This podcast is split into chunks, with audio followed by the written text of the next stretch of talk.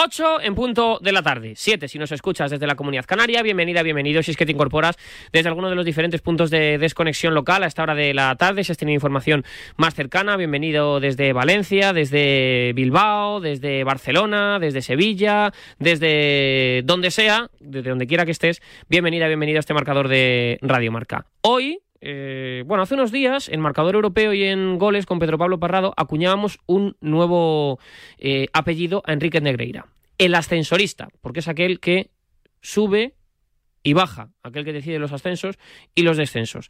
Así que todos los días en marcador vamos a contaros un nuevo episodio de la serie Enrique Negreira, el ascensorista.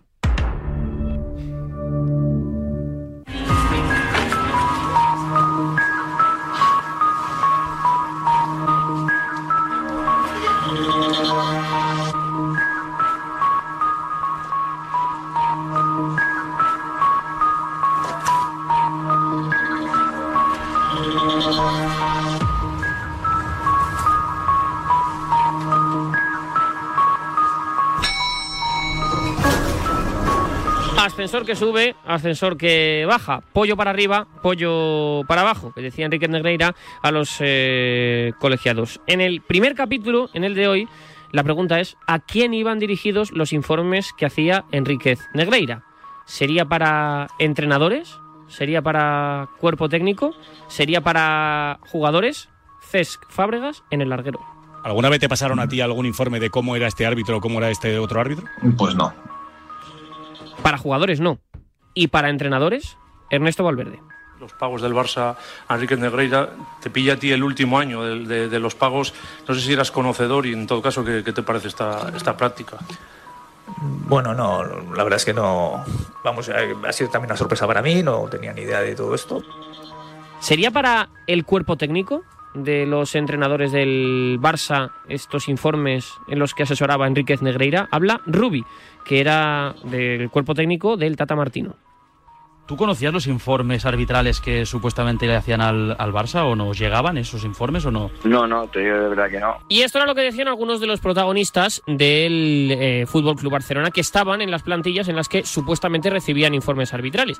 Porque claro, yo escuchaba a un antiguo dirigente del Fútbol Club Barcelona en RACU decir que eh, él vio esos informes pregunto yo, si esos informes eran para los directivos, ¿qué sentido tenían? Porque ni Cés Fábregas, ni Ernesto Valverde, ni uno de los integrantes del equipo del Tata Martino los recibían. Entonces no tengo, no tengo muy claro para qué eran esos informes. El caso es que el eh, caso Enríquez Negreira, el ascensorista Negreira, que decidía los ascensos y los descensos, trae cola, entre otras cosas porque hay una convocatoria de los árbitros el próximo jueves y que, como han adelantado en el día de hoy los compañeros de OK Diario, la UEFA se plantea suspender al Fútbol Club Barcelona de competiciones europeas. Voy a saludar al jefe de deportes de OK Diario, que es Paco Rabadán. Hola Paco, ¿qué tal? Muy buenas tardes.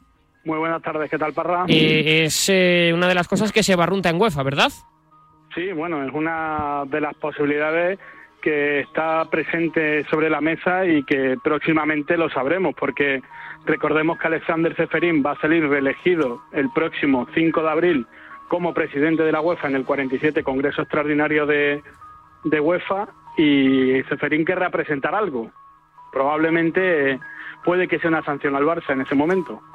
Eh, Paco, ¿cuánto tiene que ver el hecho de que el Barça esté también involucrado en la Superliga? Porque aunque esto es evidentemente muy, muy, muy, muy grave y obviamente yo creo que tiene que haber una, una sanción ejemplarizadora de todo lo que, lo que ha hecho el Fútbol Club Barcelona, pero claro, también hemos visto como otros equipos, como por ejemplo el PSG, ha cometido atrocidades enormes y aquí no hay ningún tipo de duda con, con respecto a su participación en Europa.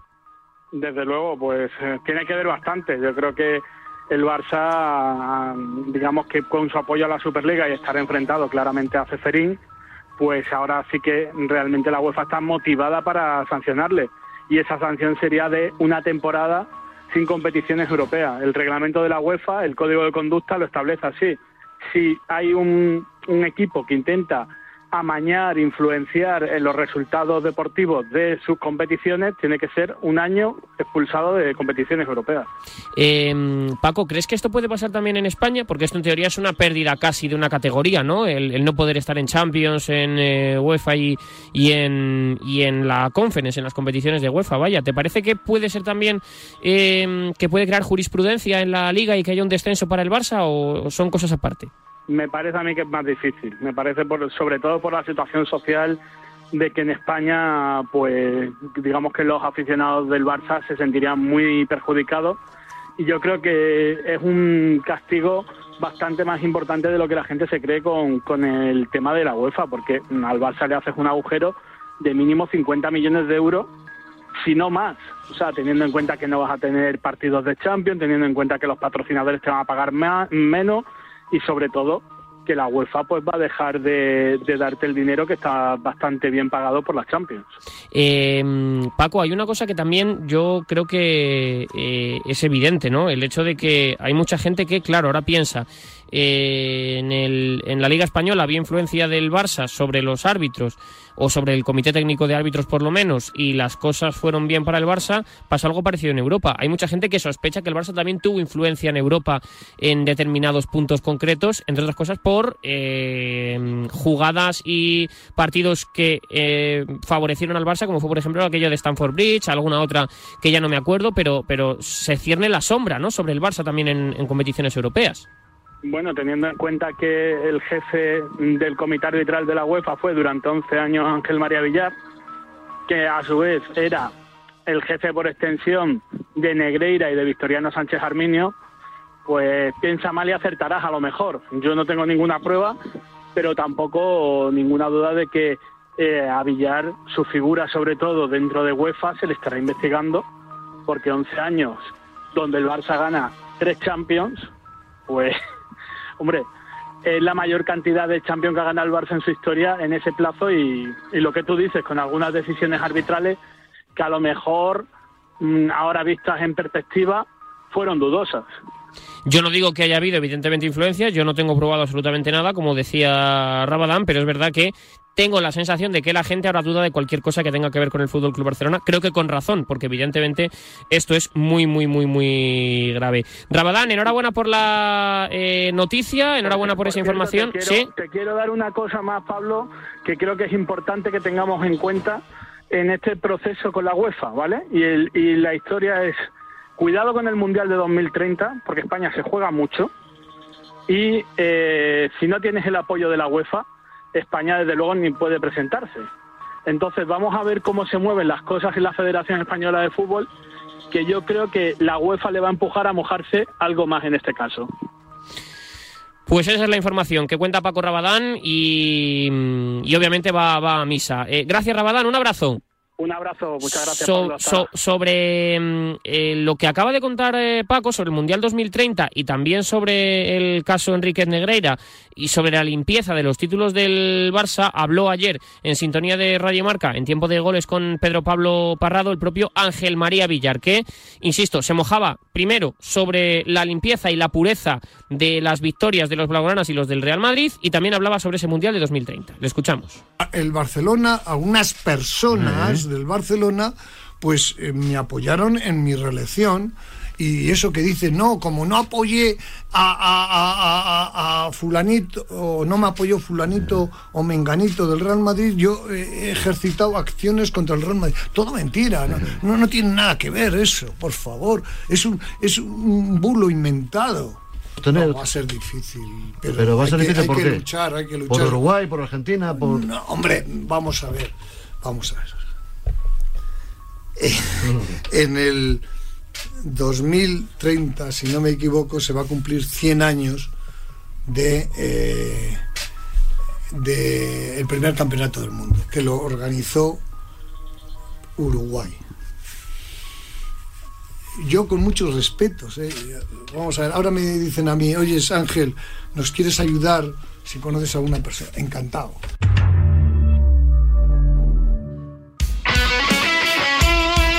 El deporte es nuestro. Radio Marca.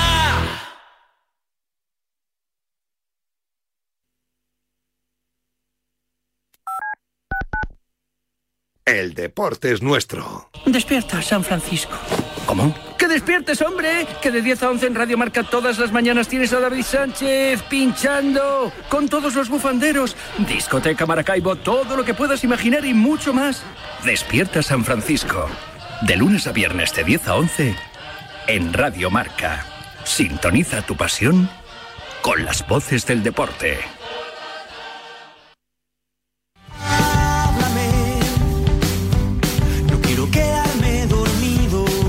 Los sábados por la noche no son para dormir, son para escuchar La Alternativa, tu programa de música en Radio Marca con José Luis Escarabajano. Entrevistas a tus grupos favoritos, novedades musicales, recomendaciones de él y ella DJs y regalo de entradas y abonos para conciertos y festivales. Todos cantando himnos de los. Y si no te lo crees, te lo dicen ellos. Hola, somos Crystal Fighters. Y escuche la alternativa en Radio Marca. Ya sabes, la madrugada del sábado al domingo desde la una te esperamos en La Alternativa. Y nada de dormir.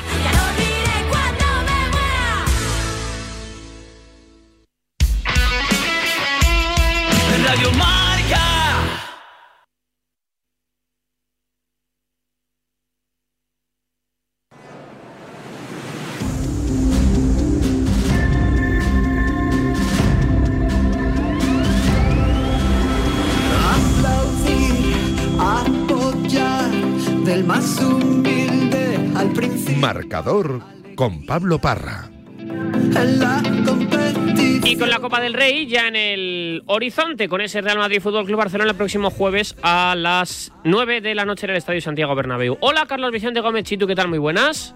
¿Qué tal, Pablo? Muy buenas. ¿Te gusta la sintonía de la Copa? ¿Te gusta la canción de la Copa? Hombre, yo hubiera optado por algo urbano, reggaetonero, latino, pero bueno, pues mejor que una que fuera solamente instrumental, la verdad que da más juego. Pero mira, yo creo que suena bien. Historia y tradición. El campeón. A mí me gusta, ¿eh? yo te confieso que a mí me gusta la canción bastante, las cosas como son. Eh, tiene el Real Madrid Copa del Rey, pero antes eh, no podemos eh, estar ajeno, Chito, a lo que ha pasado hoy con el tema de Álava, que por si alguien no se ha eh, enterado, eh, cuéntanos un poco qué es lo que ha sucedido con esas reacciones al premio de Best que nos contabas en el día de ayer. Es una polémica aparentemente innecesaria, eh, saldada con una explicación tristemente necesaria. Lo explico, David Álava, como capitán de la selección de Austria, tenía esos votos para el premio de Best y decidió poner, anteponer la figura de Leo Messi a la de Karim Benzema, como han hecho tantos otros futbolistas que tenían esta responsabilidad.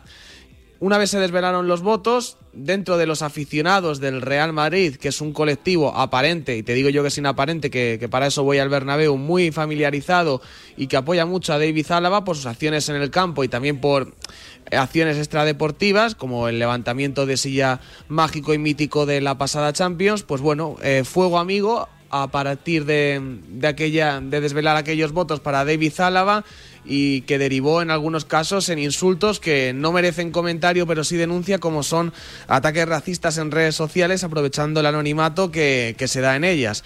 En cualquier caso la cosa se fue tanto de órbita que David Álava decidió salir esta mañana a modo de comunicado oficial en redes sociales explicando que esos votos que emitió son en concordancia con el resto de futbolistas de la selección a la que representa y que decidieron entre todos, entre los futbolistas austriacos, pues premiar a Leo Messi por delante de Karim Benzema. En definitiva, algo tan simple como que Álava dio su voto y no le gustó a algunos aficionados del Real Madrid, pero ya sabes que con el tema de las redes sociales la cosa coge tono y el hashtag eh, Álava out, la verdad que cogió bastante fuste y salió al paso para explicarlo. Ahí está el asunto. y lo ha tenido que hacer. Es tremendo que David Alaba tenga que explicar esto, pero bueno, ya sabemos cómo son las redes sociales, ese pozo en el que muchos vuelcan sus frustraciones del día a día. Em, Chito, más allá del premio de Best, que evidentemente ha dejado una resaca negativa en el Real Madrid por la no aparición de Thibaut Courtois en el premio mejor portero, por la no elección de eh, Vinicius en, el, en las opciones a mejor 11 de FIFPro, que no ha sido la resaca con más eh, gusto. El equipo ya está pensando en la Copa del Rey, donde eh, ha tenido una muy buena noticia en el día de hoy Carlo Ancelotti el entrenamiento, ¿no? Sí, la reaparición de Rodrigo Goes, que apunta hacia ese clásico de ida de semifinales de Copa del Rey. Hoy se ha ejercitado sorprendentemente junto al resto de sus compañeros. Recordamos que sufrió un pequeño desgarro en el glúteo izquierdo y ha ido recortando plazos poco a poco. No era noticia, no era una lesión tan grave como la de David Álava, que salió el comunicado, recuerdo, el mismo día, pero lo cierto es que Rodrigo hoy ha demostrado estar al nivel del resto de sus compañeros y mañana será ese entreno de confirmación para saber si puede entrar en la convocatoria de Carlo Ancelotti. No está importante. También tenemos las declaraciones del técnico italiano donde suele ser bien claro con este tipo de preguntas y no dejar expectación. Así que Rodrigo Goes, un futbolista fundamental en el esquema de Carlo Ancelotti, ya fuera de inicio o saliendo desde el banquillo, se apunta y es una grandísima noticia para el Real Madrid para un partido fundamental dentro de la temporada blanca. Ya sabe también el técnico italiano que Ferland Mendy no llega al encuentro y por supuesto David Zalaba también le queda un poquito para estar disponible, aunque la cita, como te digo, Parra, es súper importante para los blancos. Yo, yo, yo creo que sí, para Real Madrid y Barcelona. Mira, aguántame un segundo, Chitu. Hola Alejandro Segura, ¿qué tal? Muy buenas.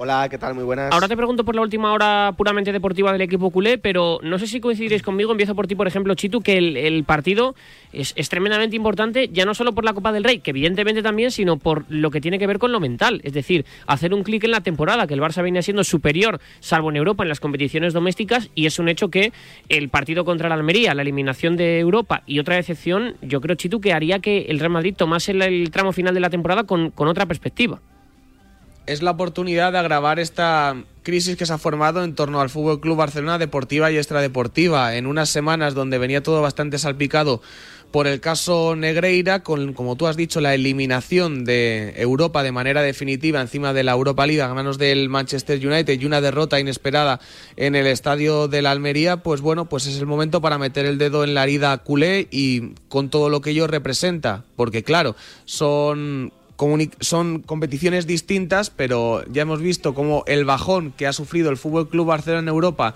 le ha dañado a la liga y quién sabe si otro golpe en lo moral, como sería perder en un clásico, como sería perder una eliminatoria contra el Real Madrid, podría hacer que el Fútbol Club Barcelona se resintiera todavía más en la competición liguera y pudiera dar más esperanzas al Real Madrid de pelear ese título. ¿Segura? ¿Qué sería para el Barça o qué es para el Barça este partido?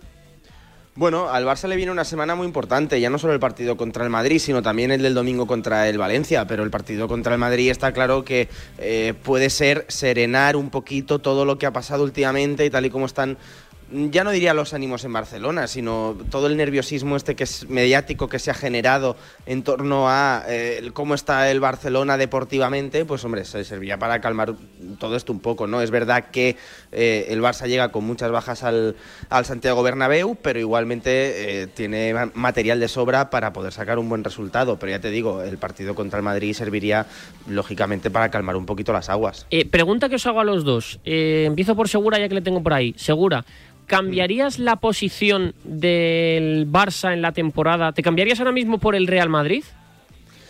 Yo creo, a ver, eh, voy a decir que no, y la gente, mucha gente no lo va a entender, y es, es posible que tú me digas que tampoco lo entiendes, ¿no? Eh, pero es que el objetivo del Barça número uno a principio de temporada era ganar la liga, y el Barça está a siete puntos por encima del Madrid, es que todavía tiene colchón, es que pensamos que el Madrid está ya a uno o dos puntos, no, el Madrid todavía está a siete puntos del Barcelona, tiene colchón, y, y el Barça, eh, si sigue a este ritmo, va a cumplir el objetivo de inicio de temporada, que era ganar la liga, que era el objetivo prioritario, así que yo a esta, a esta pregunta te respondo con un no. Pero desde el punto de vista económico, eh, Segura, es, es eh, que está renunciando a mucha pasta el Barça por no estar en octavos. Lógicamente, pero a ver, eh, la torta más grande es caer en Champions. Lo de la Europa League sí, es verdad que ha podido doler, porque un equipo como el Barça, caer en 16 avos de, de la Europa League, pues hombre, no, no, no está bien visto, ¿no? Pero el objetivo real del Barça esta temporada era ganar la liga y la torta más grande fue caer en Liga de Campeones en, la fase de grupos. Eso hizo un, un, daño tremendo a la entidad. Chitu, ¿tú cambiarías la posición del Real Madrid por la del Barça? No, yo creo que ningún abonado del Real Madrid ahora mismo cambiaría lo que tiene por delante con lo que ha pagado mirando al Fútbol Club Barcelona. En el caso de que tuviera una entrada en el Estadio Santiago Bernabéu, el Real Madrid sigue con paso firme en la Copa de Europa. De hecho, tiene un pie metido ya en cuartos de final. No tiene perdida la liga, aunque la tenga muy complicada, y ahora se antoja un duelo trepidante contra el Fútbol Club Barcelona. En definitiva, sigue vivo en las tres competiciones, con todo además para que has indagado en el aspecto económico que, eso conlleva. Y mirando eh, lo que son los detalles de la temporada, pues bueno, sí, perdió la Supercopa de España, pero ganó el Mundial de Clubes, la Supercopa de Europa creo que también computa para, para esta campaña. Y en definitiva, yo creo que, que sin lugar a dudas el seguidor del Real Madrid no se cambiaría por el del Barça. 628 26 90 92. Podéis opinar también vosotros ¿eh? en el teléfono WhatsApp de Radio Marca. Si sois del Real Madrid, si sois del Barça, si cambiaréis la posición del uno por la del otro. Ese va a ser el voto de calidad, el que desempate, porque mi posición ya la he hecho segura. Yo creo que no. Yo creo que a lo mejor en junio sí que se puede cambiar la temporada del Real Madrid por la del Barcelona, pero es- teniendo en cuenta que estamos en febrero, creo que es mm, mejor estar en octavos de final por lo que conlleva también económicamente y en todos los sentidos. Pero en cualquier caso también entiendo que el Barça sea eh, un equipo que ahora mismo priorice recuperar terreno en, la- en el campeonato doméstico, donde hace tres años que no gana la liga y luego lo puede hacer en Europa. Chitu, ¿nos dejamos algo del Real Madrid? No, simplemente que ayer tuvimos la noticia en cuanto a cantera de la renovación de Lucas Cañizares, el hijo de nuestro colaborador Santi, y también que Álvaro Rodríguez ya está apuntado prácticamente a todos los entrenamientos del equipo blanco. Le va a venir, le va a venir bien a Carlo Ancelotti no solamente la recuperación de Rodrigo, sino también que el chaval esté enchufado, puesto que Benzema en muchos partidos anda renqueante, la agenda es apretada, o sea que, que ya cuenta prácticamente como uno más. Así se lo ha ganado y así también están los entrenamientos. Gracias, Chitu, un abrazo. Un abrazo, chao. Del Barça en lo deportivo, eh, segura, no sé si, imagino que desbloquear un poco quién va a ser el que sustituya a Lewandowski, ¿no? Bueno, yo creo que eso es, es sencillo, es Ferran Torres. Hoy Ansu Fati no ha entrenado con el grupo. La idea del club, eh, bueno, del club, del staff y de los servicios médicos es que mañana sí entrene con el grupo, pero igualmente sería muy justo que entrara en el 11 titular. Así que eh, yo creo que el 11 inicial del Barça para el Santiago Bernabéu está bastante claro. Es que no va a cambiar mucho de un Ter Stegen en portería, Araujo, Koundé, Christensen, Valde, Sergio Busquets, De Jong, Gaby Kessie, Rafinha y, y Ferran Torres. Eh, ¿es, es la última oportunidad, o, o el ulti- no sé si decir última oportunidad, pero sí como una última reválida de, de Ansu, segura? Bueno, eh, es que es la gran pregunta que se hace todo el mundo en Barcelona, ¿no? Eh, si va a dar ese paso hacia adelante que, que todos estamos esperando desde hace tiempo. Yo creo que con Ansu se ha sido paciente, se va a ser paciente eh, hasta final de temporada, veremos cómo vuelve. Al final, eh, él no jugó en Almería ni ha entrenado porque tenía una contusión en la rodilla, no es nada grave, sino que simplemente eh, está re- reposando ¿no? y, no forzando, eh, porque no hace falta forzar tampoco a, a Ansu pero en cualquier caso... Eh, yo creo que de aquí a junio sí que es verdad que es una oportunidad de oro que tiene Ansu, pero eh, es que lo va a tener complicado si no da ese pasito hacia adelante ya. Y digo ya porque el Barça no tiene Europa y se van a recuperar Usman Dembélé, Robert Lewandowski, Rafinha está en un momento de forma espectacular. Ahora el Barça parece que juega con cuatro centrocampistas, o sea que va a tener muchísima competencia eh, y, y Xavi va a rotar poco porque al no tener competición europea de, por medio va jugar cada siete días. Eh, Segura, hay otro aspecto que yo creo que también es importante en el, en el Fútbol Club Barcelona y es que eh, a Xavi se le ha dado muy bien el Estadio Santiago Bernabéu. Es decir, que, que el Barça juega con el factor Xavi, que seguramente conozca como nadie esta rivalidad. Ha perdido a veces, evidentemente faltaría más que no hubiese ganado siempre el Real Madrid, pero Xavi es un poco kriptonita para el Real Madrid. Bueno, es verdad que perdió esta temporada en Liga, eh, pero la temporada pasada ganó 0-4, ¿no? Como, como entrenador del Barça y como jugador ya ni te cuento, ¿no? O sea que sí, pero, que sí. pero yo, me- yo me refiero, segura, que muchas veces tengo la sensación también de que en el madridismo, evidentemente, quieren que el Barça le vaya mal siempre, eh, eso es evidente porque eso significa que te quitas un rival por la liga, pero que a Xavi se le odia especialmente porque, porque es que fue ir al dentista cada vez que era jugar con, con Xavi Hernández. Bueno, eh, lo que te digo. Eh, Obviamente, la etapa de Xavi como entrenador va a perder muchas veces contra el Real Madrid, pero es que Xavi ha hecho mucho daño al, al equipo blanco. Sí, hombre, eso está claro, ¿no? Y Xavi se conoce muy bien el Santiago Bernabéu y, y cuáles son las armas del, del Madrid. Eso, eso está claro, ¿no? Y lo vimos la temporada pasada. Esta temporada es verdad que en Liga el Barça también eh, llegó con alguna que otra baja al partido liguero y eso eh, yo creo que, le pasó factura al equipo azulgrana, pero en cualquier caso sí, Xavi conoce bastante bien el Santiago Bernabéu como jugador y también como entrenador la temporada pasada que, que ganó 0-4 y me acuerdo que hubo una foto de los directivos en el césped del Bernabéu eh, donde se montó bastante revuelo, ¿no? Porque el Barça recortaba puntos al, al Madrid aunque aún estaba, aunque aún estaba lejos. Un par de ellas más. La primera, segura, ¿cómo se toma el vestuario el partido? bueno, como una oportunidad de oro. Al final es, estás a un paso de una final, ¿no? Y, fíjate, si el Barça eh, consigue llegar a la final de Copa, vamos a poner un hipotético caso de que la gane y consigue ganar la Liga también, yo creo que será una temporada sobresaliente del Barça consiguiendo los tres títulos nacionales, ¿no? O sea que el Barça lo ve como una oportunidad de oro eh, esta semifinal de Copa y más contra el Real Madrid. ¿Y qué supondría para el Barça caer en esta semifinal de Copa? Bueno, podría ser un golpe duro. Mira, la única ventaja que, que puede tener esta semifinal es que entre un partido y otro hay mucho tiempo de por medio, ¿no? Eh, no sé cuántas, eh, creo que es un mes eh, que hay por medio. Y ahí es verdad que en competición liguera veremos la goma que hay entre los dos equipos en, en tema de puntuación, ¿no? Eh, cuánto se sacan, si son 7, 5, 8, 10, 4. Entonces, claro, si tú caes en Copa, pero estás a 11 puntos del Madrid y tienes la liga encarrilada, dolerá mucho menos que si caes en Copa y el Madrid está 3 puntos por detrás y te está pisando los talones, ¿no? Entonces, yo creo que es difícil saber eh, calibrar una posible eliminación del, del Barça porque todo va a depender de cómo vaya la liga también. Es verdad, es cierto, claro, que al final eh, son, son- muchas semanas, ¿no? La que hay entre una y, Sí, y sí. otra, son las cosas del, del calendario. Pues eh, algo más del Barça, seguro. Mañana que hora es la rueda de prensa de Xavi, ¿a qué hora entrena el equipo? Mañana el equipo entrena a las 11 de la mañana. Como ya te digo, en principio la idea es que entrene Ansu Fati. A la una habla Xavi y el jueves por la mañana viajecito a, a Madrid. Gracias, seguro, un abrazo muy grande. Un abrazo. Ya decíamos anteriormente que va a ser una noche marcada por muchas noticias, un par de ellas que tenemos que contar en este marcador de Radio Marca, pero también porque eh, el fútbol internacional va a copar la antena de la radio del deporte en cosa de 20 minutos cuando terminemos de repasar lo que tiene que acontecer mañana en el partido entre Osasuna y el, y Athletic. Y ya hay un anticipo del eh, fútbol internacional, ya hay un anticipo, de hecho, eh, del fútbol italiano, que en el día de hoy, en un rato tenemos un Juve Torino, pero acaba de terminar el Cremonese Roma, ¿verdad, Luis Guillermo Molinero? ¿Qué tal? Muy buenas. ¿Qué tal, Pablo Parra? Muy buenas, eh, con imágenes eh, realmente emotivas, porque no es que se trate de la victoria de la Cremonese, que le haya ganado 2 a 1 a la Roma, es que es la primera victoria de la Cremonese esta temporada en la Serie A. O sea, hasta 28 de febrero del 2023, hasta esa fecha, no se había concedido todavía la primera victoria de la Cremonese.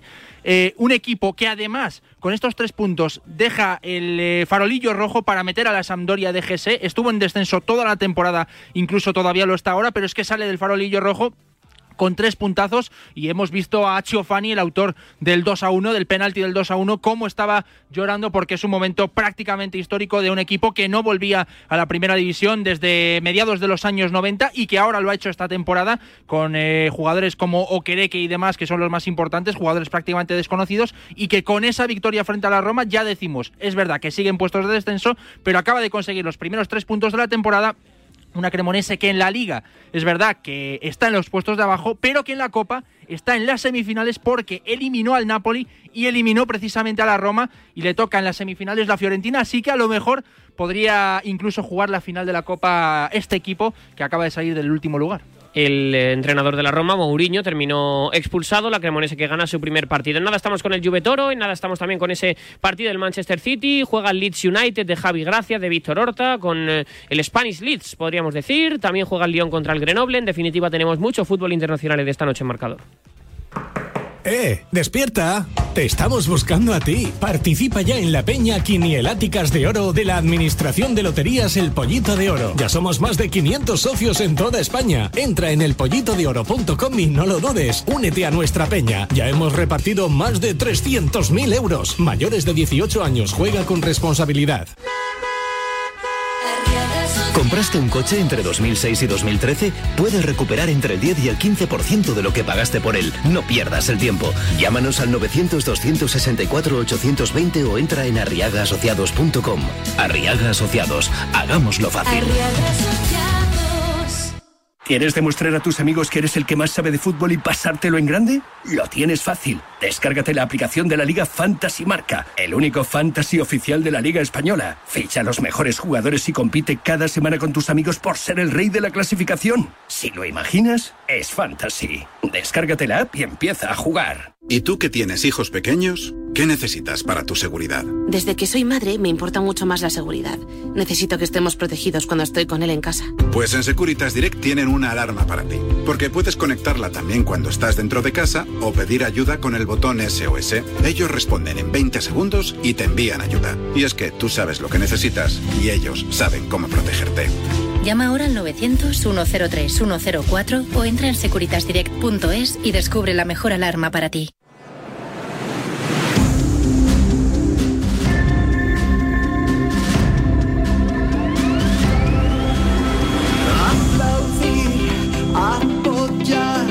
del más humilde al principal alegría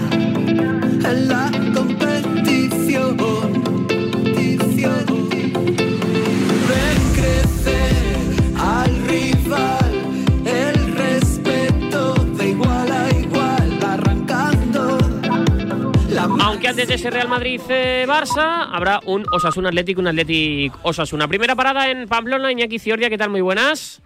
¿Qué tal? Muy buenas. Imagino lo primero que con una devoción tremenda, ¿no? Después de muchos años sin llegar a esa ronda, a esas semifinales, supongo lo primero que el grado de optimismo, de alegría, de fusividad es tremendo en Pamplona.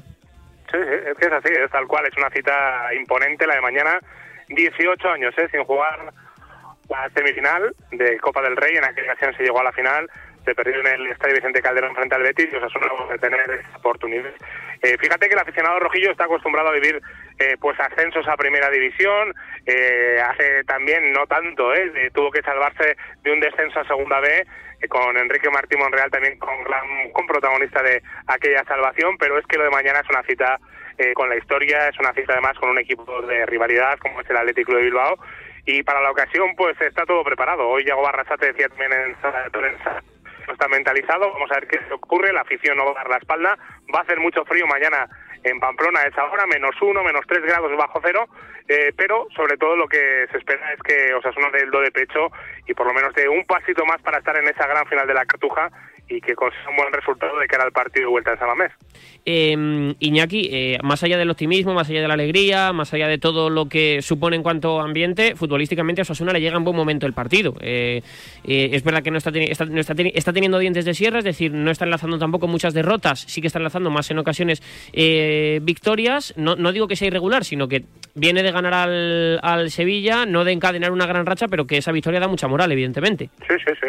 No, no, y dices bien, Pablo, ha sido irregular este comienzo de año, en este 2023. Fíjate que solo había ganado el pasado fin de semana Mallorca en casa, la victoria del fin de semana en el Sánchez Tijuana ante el Sevilla por 2 a 3 es un chute de moral eh, clarísimo ¿no? para lo que viene ahora por delante y para esa semifinal de Copa. El equipo está bien y sobre todo da la sensación de que quien juegue sale muy enchufado. El otro día, sin ir más lejos, ante el Sevilla, Guarra se probó con, con jugadores menos serviciales, hizo también un poco de mezcla, no fue solo eh, jugadores eh, suplentes, por llamarlo de alguna manera, que ni tan siquiera son suplentes, ¿eh?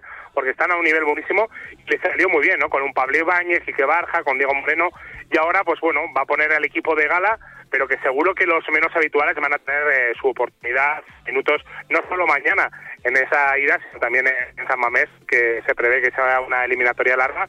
Quién sabe si con prórroga eh, allá por el mes de abril en el partido de vuelta, como decimos, ante la Leti y luego en San Mamés, pero como decimos, eh, el equipo y la plantilla más que enchufados para lo que se avecina. Eh, es evidente, Iñaki, que la eliminatoria se juega a 180 minutos, pero es evidente también que me figuro que Osasuna querrá hacer un gran resultado, ¿no? Para poder llevarse a, a San Mamés. No sé si a tumba abierta, pero poco menos que a, a ganar el partido sí o sí.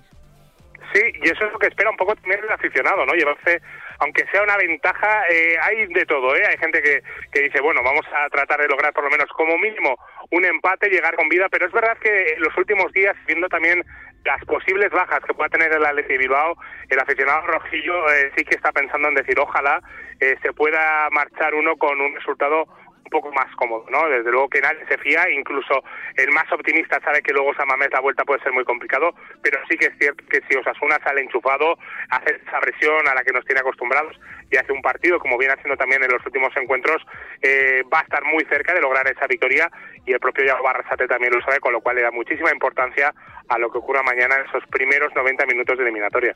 Dibújame un 11 de Osasuna para mañana.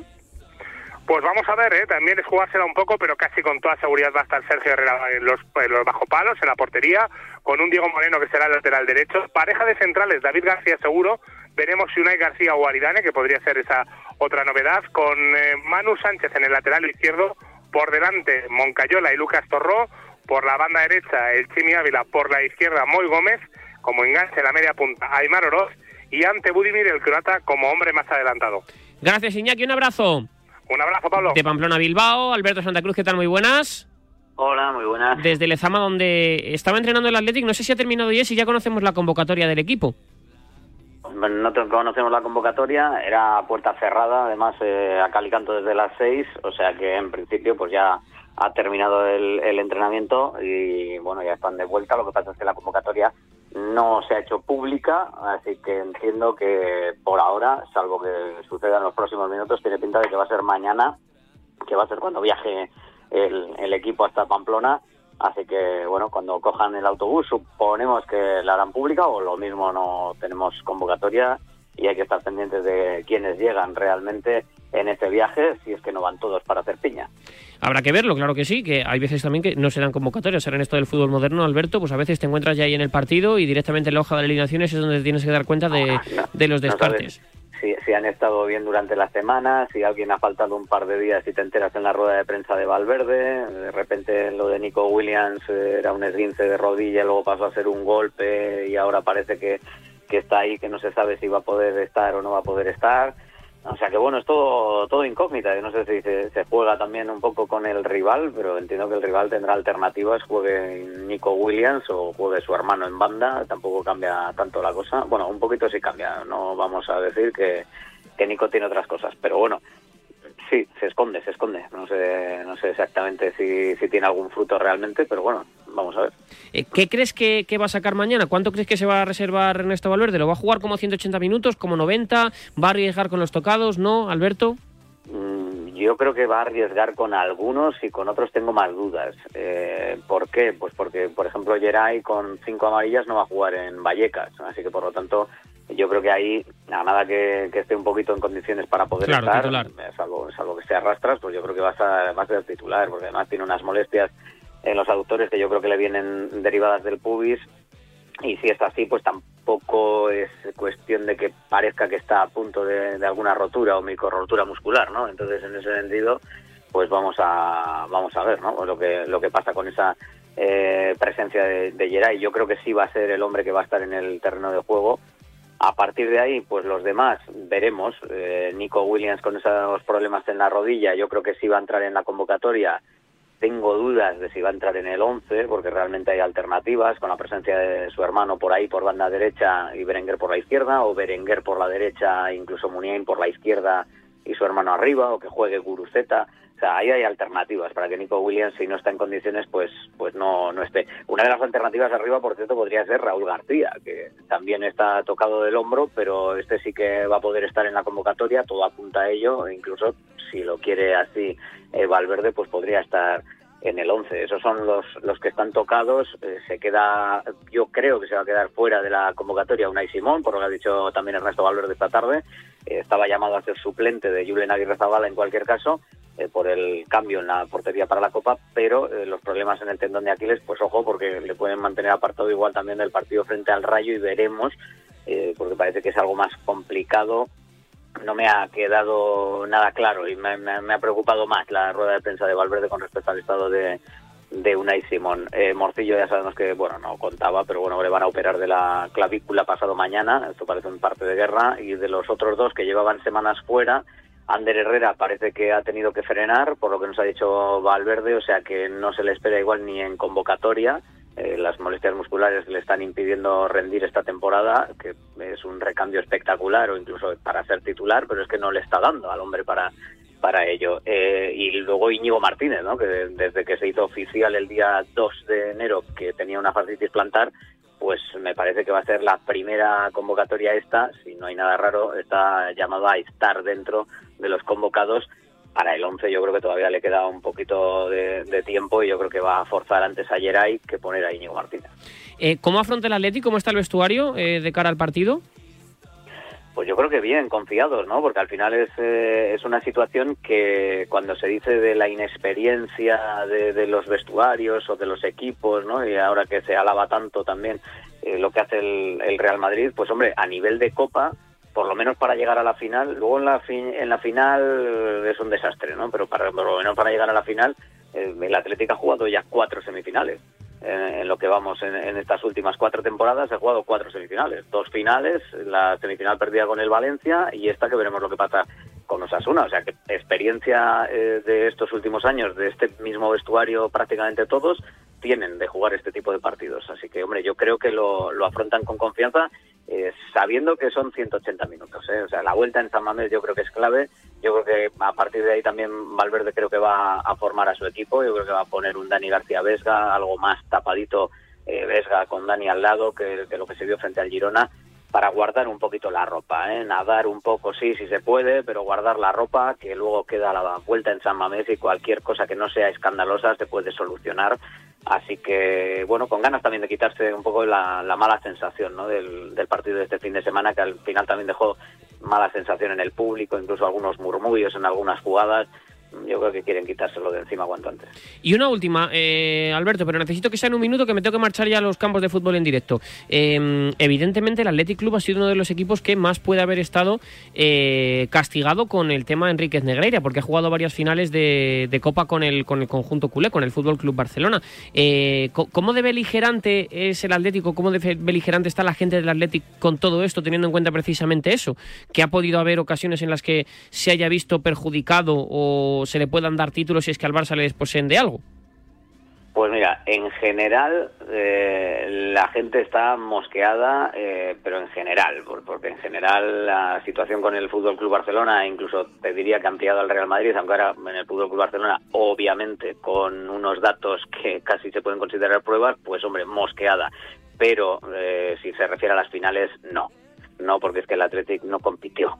Si hubiese habido algún tipo de competencia o alguna jugada rara, pero es que la Vasalle eh, ha sido total cuando se ha dado el caso desde el primer minuto. Así que en ese sentido eh, la gente pasa porque no, no se ha sentido perjudicada, porque es que no ha dado lugar a sentirse perjudicado. Gracias, Alberto. Un abrazo. Hasta luego. 41 sobre las 8. Hemos repasado la última hora del Real Madrid con la presencia de Rodrigo en el entrenamiento, la última hora del Fútbol Club Barcelona, la última hora de Osasuna y la última hora también del Atlético con Unai Simón casi descartado para entrar en la convocatoria. 41 sobre las 8. En nada nos ponemos el mono del fútbol en directo. El deporte es nuestro. Radio Marca.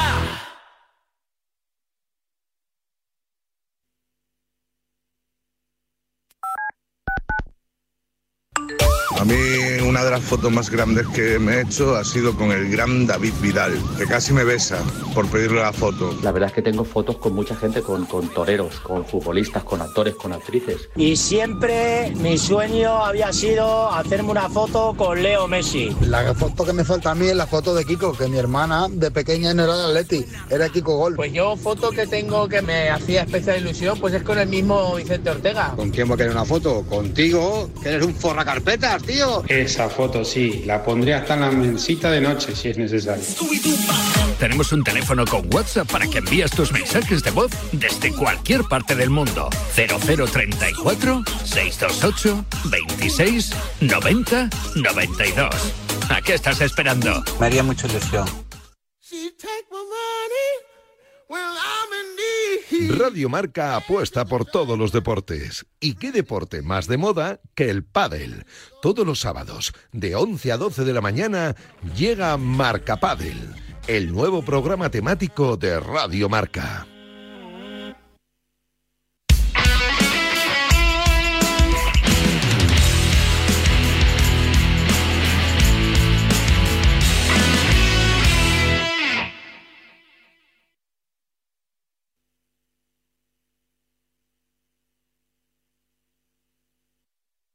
...43 sobre las 8. Es el momento de ponernos el mono de la Copa en muchos países, también de la Liga, porque hoy tenemos una amalgama tremenda de fútbol internacional. Hoy, marcador se torna en eh, marcador en inglés, marcadorini en italiano y marcador en eh, francés. Mañana Copa del Rey en España, pero hoy marcador en la radio.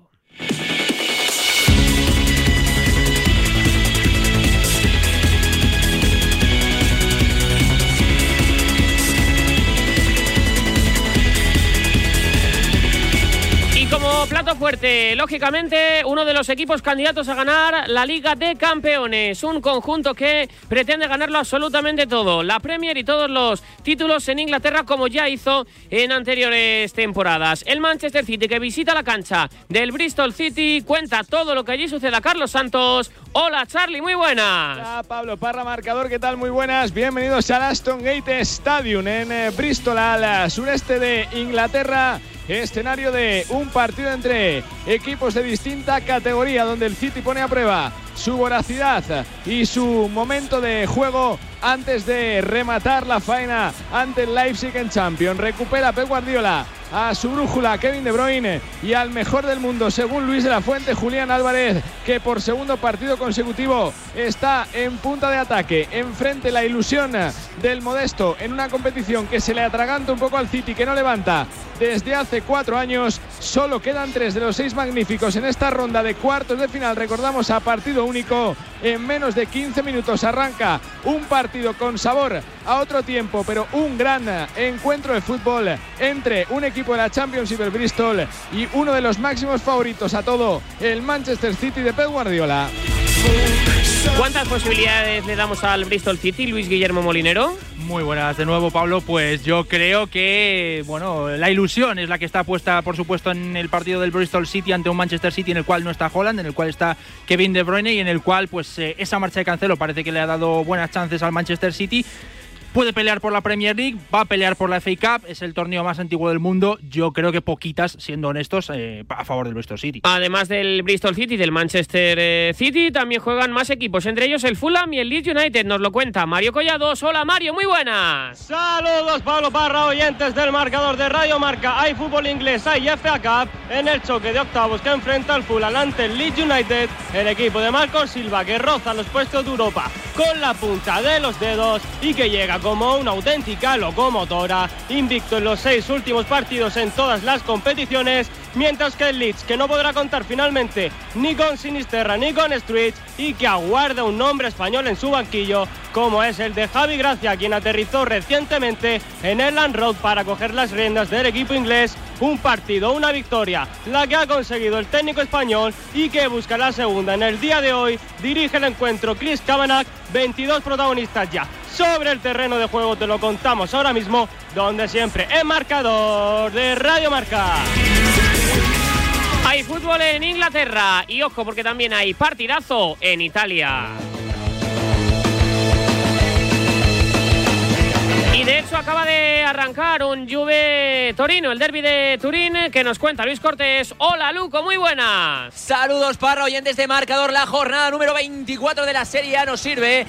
El segundo derby de Turín de la temporada. Juventus y Turino se enfrentan por un objetivo común: sumar tres puntos que les acerquen a los puestos europeos. Ojos con los bianconeri que llegan con varios jugadores arrastrando problemas físicos. Chiesa, Miretti, Milik y Cayo Jorge no se han entrenado con regularidad durante la semana. Ante, ante estos precedentes, el 11 que presenta eh, la Juventus en el día de hoy será 100 bajo palos con línea cuidado de tres en defensa, Alexandro Bremer y Danilo, 5 en el centro del campo con Kostic, Rabiot, Barrenechea, Fagioli y Cuadrado, Di María de enganche y Blajovic en punta por parte del Torino. Jugará con Milinkovic Savic en portería, línea también eh, de tres en defensa con Bongiorno, Scruz y Gigi, línea de cuatro en el centro del campo con Ricardo Rodríguez, Ilic, Linetti y Singo, dos por delante, Karamov y Miranchuk en punta, un ex de España, Sanabria. Los protagonistas ya sobre el verde, el partido que ya ha comenzado es eh, Juve Torino, que te vamos a contar en sintonía de Radio Marca. Molinero, pronóstico para el duelo de Turín. Pues es verdad que en eh, los derbis de la Mole, cuando se juegan en el Allianz, en el estadio de la Juve, es, es la Juve los que, el equipo que se los suele llevar. Es una Juve que, como bien decía Luco, tiene algunas bajas. ¡Ojo al Torino! Gol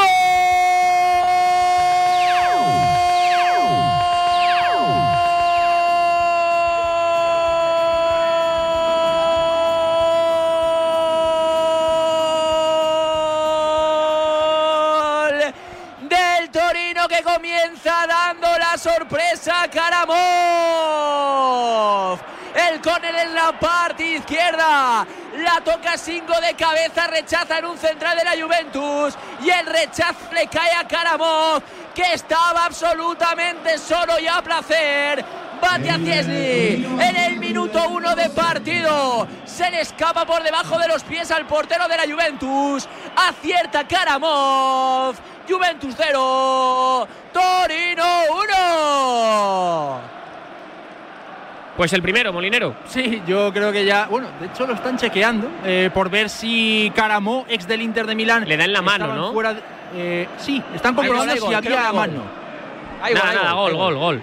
un eh, pase de Buongiorno, del eh, central del Torino, que deja completamente solo a Caramó, decimos ex del Inter de Milán, y que, bueno, a los dos primeros minutos eh, puede con una defensa juventina que esta temporada estaba haciendo eh, una grandísima temporada. La Juve es uno de los grandes expertos en Europa en dejar la puerta a cero, en ganar los partidos 1-0 y en este caso pues la situación es un poco diferente. Por cierto, en la Juve en el banquillo esperadísimo el eh, retorno para el re re debut de Paul Pogba que no había tenido ni un solo minuto desde que volviera al conjunto de la Vecchia Signora. Ya tenemos el primer tanto en Italia, teníamos también goles, Luis, en el eh, partido en Inglaterra FA Cup, ¿verdad? Sí, en el eh, partido del Stoke City Brighton que empezó a las 8 y cuarto y que se ha adelantado el conjunto visitante con tanto de Ivan Ferguson, de uno de los delanteros jovencísimos que tiene el conjunto del Brighton que juega con Kaoru Mitoma, McAllister y compañía. Así que se adelanta sin ningún tipo de sorpresa el Brighton en el frío de Stoke, minuto 34, Stoke City 0, eh, Brighton 1. Tenemos fútbol, ya lo decíamos, en Italia, tenemos fútbol en Inglaterra, también tenemos fútbol en Francia.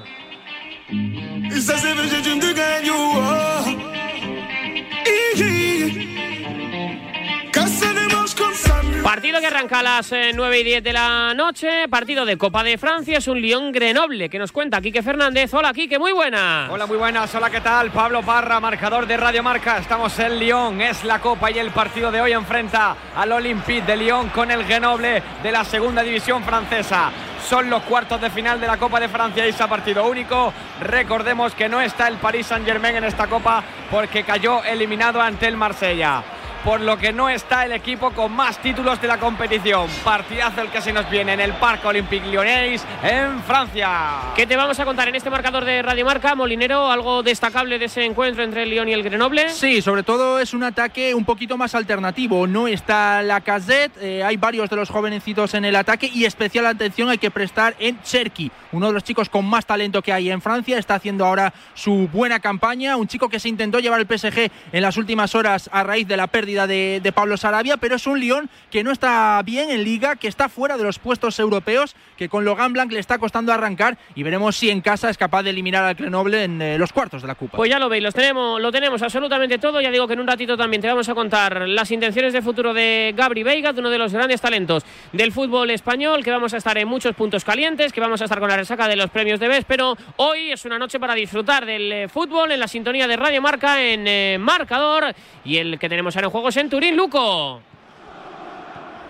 Cuando la juega el Torino en defensa, está monopolizando el juego el conjunto italiano para intentar que la Juventus no llegue a portería y por ahora lo está consiguiendo. Minuto 5 de partido, Juventus 0, Torino 1. Gol, obra de Karamov en un saque de esquina. La juega Bongiorno en el centro de la zaga. Presiona en este caso Blajovic para intentar recuperar el balón. No puede. Intenta salir por la parte derecha. El Torino, balón de espaldas a portería para Sanabria que tiene que retrasar. Finalmente de nuevo le llega a Linetti en el centro del campo del Torino. Retrasa de nuevo para Bongiorno. Este abre hacia la parte izquierda para que Singo intente subir el balón. No puede ante la presión constante del equipo bianconero. Vuelve a retrasar el Torino. La toca en defensa.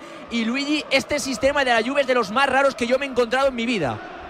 Eh, pues no, esta temporada es el habitual, un 3-5-2 en el cual tanto Danilo como Alexandro se están confirmando como centrales. De hecho, parece que Danilo, el ex del Real Madrid, está progresando y que quiere terminar su carrera siendo central. De hecho, va a renovar su contrato. Alexandro no es eh, un jugador al que le vaya tan bien esa posición. Eso le permite sobre todo también a la Juventus el poder tener a carrileros como Cuadrado por el lado derecho y Kostic por el lado izquierdo. Ojo a los centros que pone Kostic. Y luego arriba es verdad que Di María no está jugando como extremo como sucedía en tiempos anteriores sino que juega como un segundo delantero, por eso está haciendo la grandísima campaña que está haciendo, sobre todo en aportación de goles y asistencias, y arriba se puede encontrar con Dusan Blaovic. Así que este eh, 3-5-2 es un sistema que parece que le está dando un poquito más de continuidad y de estabilidad a Allegri. Lo que queda por ver es en el momento en el que junte eh, Allegri a Chiesa más eh, Di María Ojo. más Blaovic, o tendría que ser un cambio de sistema. Ojo la falta, Luco, que es peligrosa, La ¿eh? falta para el Torino, parte izquierda, pegadita al área, y va Linetti, el centro de Linetti al segundo palo, va muy pasado, intenta llegar, signo,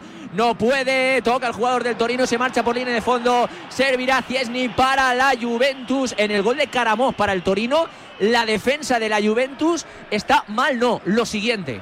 Es brutal cómo remata solo en el área pequeña el jugador del Torino, ¿eh? Ahora he visto la repetición y es brutal. Balón largo de la Juve, no le dura nada. El balón a la Juventus de Turín la pierde, aunque la vuelve a recuperar en este caso Barrenechea. Recupera de nuevo el Torino. Cuidado a Linetti. Juega en tres cuartos de campo, abriendo para Caramó. Parte izquierda, se quiere zafar. En este caso de cuadrado, no puede, tiene que retrasar para que la busque Ilic. Ilic que la deja pasar. Llega en este caso el balón a de nuevo Skurs abriendo hacia la parte derecha para que juegue desde esa vertiente el Torino, la mueve Gigi, Gigi en el centro para Ili, que el cambio de orientación buscando a Caramón dentro del área, que se escapa en este caso del marcaje de Bremer a punto de controlar, aunque el balón termina parando 100 y cuántas dudas en la Juve, Luigi. Sí, eh, no está arrancando nada bien y sobre todo es una Juve que ahora ya no le vale el plan que tiene de siempre de darle el balón al rival, de ser el equipo que salga al contragolpe, sino que ahora le tiene que dar la vuelta al marcador y parece que, Caramo y compañía le están haciendo daño a una Juve en la cual en el puesto de libero está Bremer, exjugador del Torino, quien hubiera sido precisamente en el conjunto del Toro el mejor defensa central de la pasada época. Nos asomamos también a lo del Fulham y el Leeds United. ¿Cómo nace ese duelo, Mario Collado? Con paciencia, con dedicación y con mimo el que le está poniendo el Fulham, mientras que ahora ataca el Leeds. Se quiere probar ahora, ojo que puede llegar sin problemas. Ataja el balón Rodak al primer aviso por parte del Leeds estaba siendo un completo monopolio el partido que estaba haciendo el cuadro de Marco Silva que sí no ha tenido ninguna oportunidad clara la más clara la acabó de tener ahora el Leeds. De momento minuto 8 de la primera parte Fulham 0 Leeds 0 están saltando los jugadores del eh, Bristol City y el Manchester City al terreno de juego si te parece Charlie. Repasamos sobre todo el 11 del Manchester City para el partido de Copa. Es eh, muy titular el 11 que presenta Guardiola con cambios pero es verdad que va a por la FA Cup, quiere el séptimo título de su historia. El equipo blue que juega con Ortega Moreno, con el eh, guardameta hispano-alemán en portería, con uh, Luis, eh, con Akanji, Rubén Díaz y Ake, una defensa muy titular. La que tiene el de San Pedro con Calvin Phillips, Bernardo y De Bruyne, centro del campo de muchísima calidad y de muchísimos quilates. Y en la punta de ataque, Mareza a la derecha, Foden a la izquierda. Julián Álvarez, la araña como delantero centro, el 11 que presenta el Manchester City que ha viajado también con Erling Haaland, con Ederson y con uh, Walker y Gundogan que esperan su oportunidad en el banquillo por si hiciera falta. Lo, lo, dice Charlie, es una realidad, Luis. El 11 es muy, muy, muy titular en el día de hoy. Sí, es un 11 de garantías. Es verdad que el Manchester City podríamos decir que tiene una plantilla o dos eh, plantillas en este caso. No juega Holland, pero lo va a hacer Julián Álvarez, un delantero que nos ha demostrado en el Mundial que es de los mejores que hay en el mundo. Además, detrás está Bernardo Silva con Kevin De Bruyne, que se ha recuperado ya de, esos problemas eh, que tuvo de, enfermedad. Foden y Magres en los costados. Y es verdad que va a jugar Rico Lewis en el lateral derecho, pero normalmente, desde que se fue Cancelo y desde que no hay laterales, ni izquierdo ni derecho, es un sistema en el cual eh, sale de tres centrales y Rico Lewis o el que juega de lateral derecho se pega al lado del centrocampista defensivo, en este caso va a ser Phillips, y luego arriba todo lo demás. Así que normalmente vamos a ver a un Manchester City que salga en un sistema de 3-2-4-1. Volvemos a lo de Juve y Torino, Luco. Cuando va a haber saque de banda para cuadrado por parte de la Juventus, tenía Costicantes, un penalti a favor del eh, conjunto bianconero. Para mí no había absolutamente nada. Eso sí, se tiró bien Kostic, ¿eh? Parece sí, un sí, sí. buen actor. La, la fortaleza de Kostic es, es lo que decimos, que es uno de los mejores carrileros, empezó como extremo. De hecho, diría que sonó para el Valencia antes No, de no, mar- no, no. No, no, Luigi, estuvo la gente en Mestalla, Ah, en el palco, perfecto. invitado por el director deportivo del Valencia, que al final no lo fichó, pero estaba prácticamente hecho. Es que me sonaba que o que estaba Sí, sí, sí. hecho o que lo tenía ahí prácticamente atado Exacto. el Valencia.